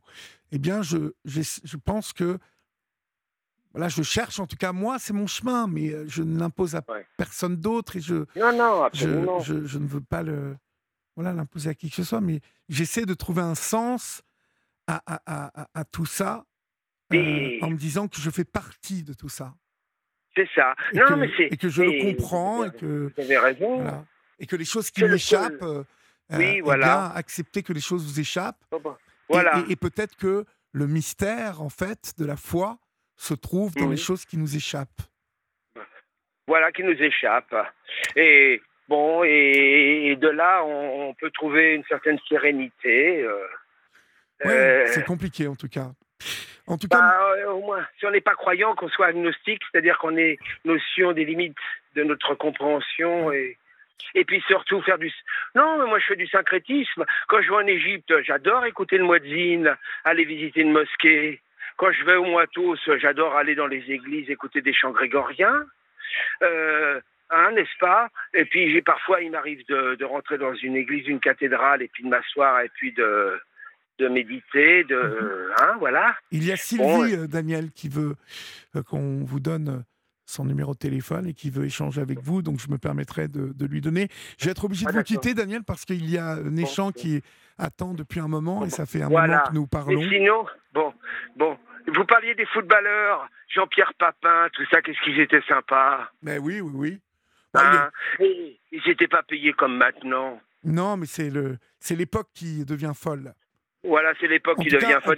peut, pas en vouloir à, à ces footballeurs d'être euh, autant payés, ça n'est pas de leur faute. hein. C'est le système. Non, voilà, mais je, mais je rejoins ce que vous disiez. Je suis d'accord avec euh, Mbappé. Oh, bon, ça devient, ça devient un peu grotesque. Ça devient un peu fatigant en tout cas. Écoutez, Ça devient fatigant. Daniel, Ouais. en tout cas, rappelez-moi quand vous voulez. hein. Vous savez que je suis là et je prends toujours gentil. grand Bon, bon. plaisir à discuter avec vous et puis nos auditeurs aussi, euh, euh, au vu de, de- de- du nombre de SMS qui euh, euh, tombent là au 739-21 et qui, euh, bah, en tout cas, évoquent quelque chose pour celles et ceux Bon. qui nous écoutent. Donc, n'hésitez pas. Oui, et puis, hein. D'accord. Sinon, bah, donnez mon numéro si quelqu'un. Vais, on va euh, donner euh, votre numéro à Sylvie euh, qui, Bon, euh, d'accord. qui veut euh, échanger avec vous. Donc, ce sera avec grand plaisir. Bon, d'accord, très bien. et puis à bientôt. Voilà. D'accord? Voilà, et puis il faut continuer la route, Donc, coûte que coûte. On continue, Daniel, et puis vous aussi. Voilà. D'accord? Merci beaucoup. On Hein. vous embrasse. Merci à vous. Je vous embrasse. Au revoir. Je vous embrasse aussi. Au hein. Fraternité. Au revoir. Fraternité, au revoir, mon cher. Sur Europe 1, venez vous confier à Olivier Delacroix en appelant le 01 80 20 39 21. Numéro non surtaxé, prix d'un appel local. Et puis la France bouge avec Elisabeth Assayag du lundi au vendredi de 13h à 14h.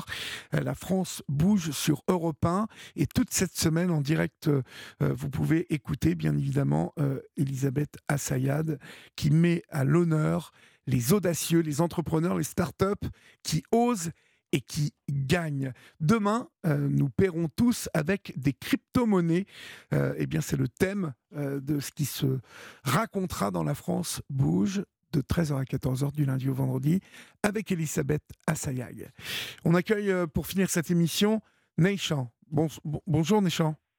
Bonsoir. Bonsoir. Je prononce bien votre prénom? Oui, on a déjà eu, on a déjà eu contact Oui, oui, je me, je, je me souviens de vous. C'est pour en ça que. 2022.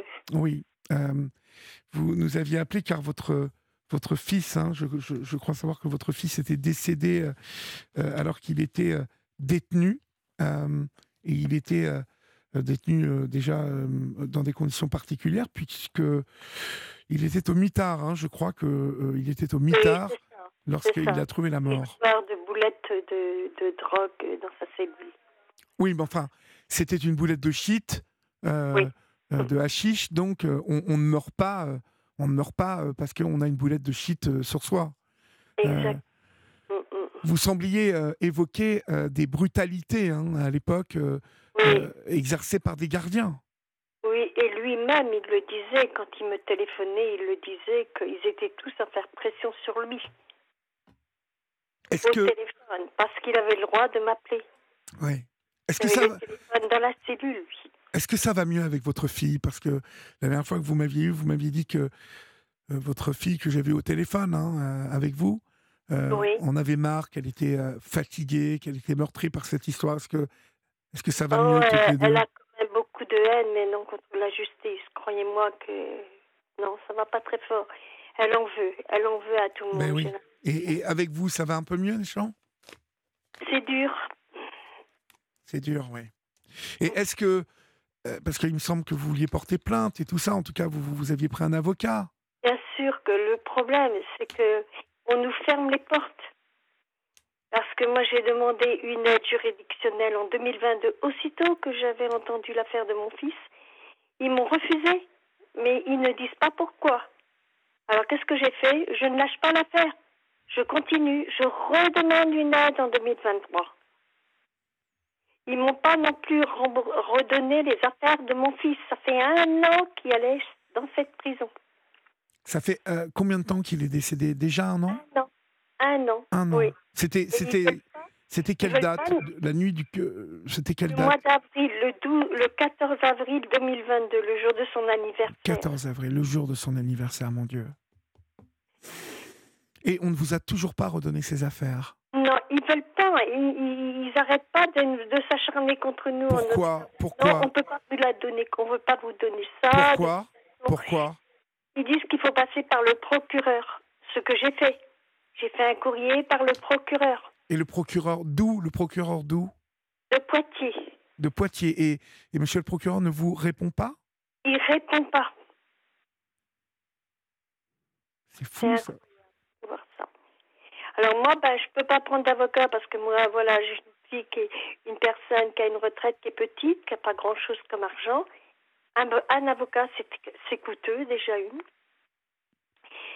Alors j'ai l'impression qu'ils veulent euh, nous faire durer le plaisir à, tout refuser, si vous voulez, parce qu'on a six ans devant nous pour faire appel. Et, euh, je. Vous avez six ans pour faire appel de quoi, en fait euh Pour, euh, pour, euh, pour, comment se défendre pour la cause de mon fils. Ben oui, ben oui, mais euh, appel pour l'instant, j'ai l'impression qu'aucune plainte n'est arrivée euh, au bout. Aucune. Rien n'aboutit. Rien. On nous ferme complètement les portes. Mais est-ce que on vous on vous ignore complètement, Nathan? Oui. C'est-à-dire, est-ce que on on ne vous tout simplement répond absolument pas? On ne répond pas. On ne nous donne pas les raisons. Pourquoi c'est refusé Rien. C'est fou ça, c'est fou. J'ai l'impression d'être dans le vide, mais complètement dans un trou. Vous savez, aussi bien qu'on me mettrait de la terre euh, pareil sur mon corps, ce serait pareil. J'ai l'impression d'être dans un gouffre qui tabou. Tout est tabou. Oui, vous avez l'impression d'être traité comme si Oui. c'était vous qui étiez euh, une délinquante, euh, que vous Oui. aviez vous été condamné à de la prison? Alors que je rappelle ici que vous êtes la maman d'une Oui. personne qui euh, a dû commettre des choses qui l'ont amené en prison, Oui. mais que ça n'est pas pour ça que une maman dont le fils a trouvé la mort en prison n'a pas le droit à la moindre explication. Euh, car je crois aussi bien me souvenir de votre histoire et qu'un qu'un ex-détenu, euh, Oui. un, un- un pompier même, qui avait été à la levée du corps de votre fils, vous avez dit qu'il y avait des traces sur le corps de votre fils, en tout cas que pour lui, quelque chose de normal, d'anormal s'était passé. Oui, et qu'il ne pouvait pas le ranimer dans l'état où il était. Oui. Parce qu'on vous a dit qu'il était mort, lui, de d'une crise cardiaque ou de quoi? Qui s'était suicidé. Qui s'était suicidé. Mhm. La facilité des choses pour se décharger de tout. La prison s'est déchargée complètement. De, de qui- quoi qu'il s'est passé là-bas, ils veulent euh, pas, euh, disons, euh, démentir autrement que dire le suicide. Ils ont fait passer mon fils pour un monstre. Et il se serait suicidé comment alors? Alors là, j'en sais rien. Voilà. Là, c'est un trou noir, Mhm. complètement. Ben oui. Écoutez, euh, Néchan, en tout cas, ne, ne lâchez rien et puis n'hésitez pas à, continuer à nous donner des nouvelles. Hein Oui, Euh, parce que même, ils nous empêchent aussi de voir les petits après le décès de mon fils. Ils veulent même pas nous donner l'autorisation de voir ses enfants.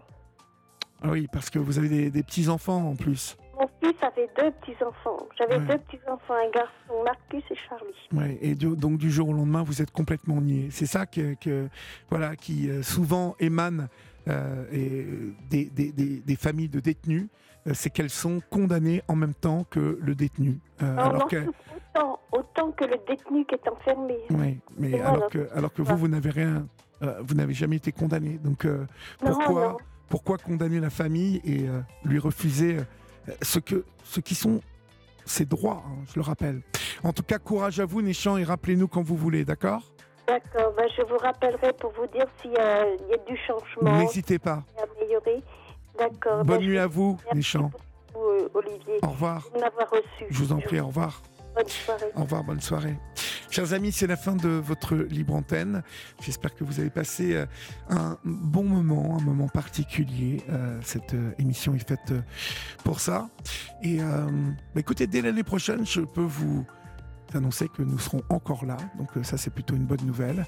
Votre libre antenne continuera encore, comme elle continue depuis de nombreuses années sur Europe 1. Et nous serons ravis de vous accompagner encore et encore. Passez une bonne nuit, faites de beaux rêves, respirez, rêvez. N'oubliez pas qu'ici on vous aime. Salut